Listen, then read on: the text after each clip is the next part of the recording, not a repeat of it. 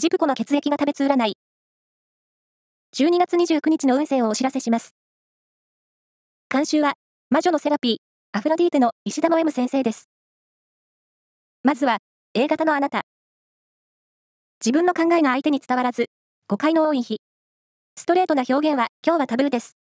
ラッキーキーワードは、牛タン。続いて B 型のあなた。集中力がアップしているので、勉強や研究は成果が出そう。ラッキーキーワードは、ハンドクリーム。大型のあなた。